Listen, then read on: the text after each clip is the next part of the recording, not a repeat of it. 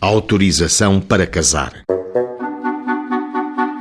Lucília Mendes pretendia casar. Naquele tempo, como proceder? A justiça foi chamada a pronunciar-se assim.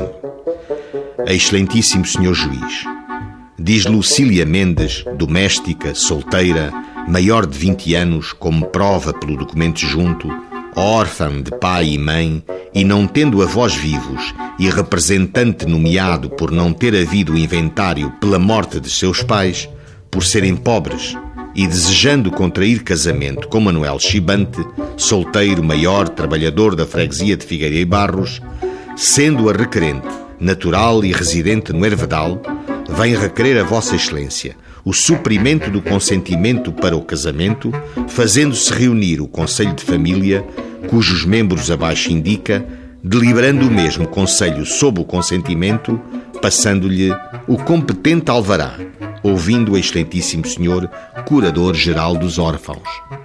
Em sede de sentença, decidiu o senhor juiz, uma vez ouvido o Curador-Geral dos Órfãos, o Conselho de Família e entregue o alvará.